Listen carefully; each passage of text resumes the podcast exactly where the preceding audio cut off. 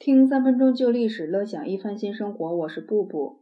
李延年是唱曲儿跳舞的，这个人特别擅长音律，武帝很喜欢他。有一天，李延年就唱了一曲：“北方有佳人，绝世而独立。一顾倾人城，再顾倾人国。宁不知倾城与倾国，佳人难再得。”刘彻就问：“你这曲子里的姑娘有吗？”姐姐平阳公主就借机告诉刘彻，那就是李延年的妹妹啦。李夫人知道自己是怎么得到刘彻关注的，她呢舞姿动人，擅长音律，还很注意保养自己的形象。武帝果然呢爱哥哥李延年，也爱这个妹妹李夫人。李夫人很年轻就死了，她只生了一个儿子叫刘伯，刘伯也是很年轻就去世了，比刘彻呢还早了一年。刘伯的儿子叫刘贺，刘贺被霍光迎去当了二十来天的皇帝，霍光嫌这个刘贺实在。是太荒唐，无法管教，就把他从位子上给拉下来，把刘病已、刘询给换了上去。早在李夫人年轻病逝的时候啊，武帝刘彻去探望过李夫人，就是捂住脸不让给看，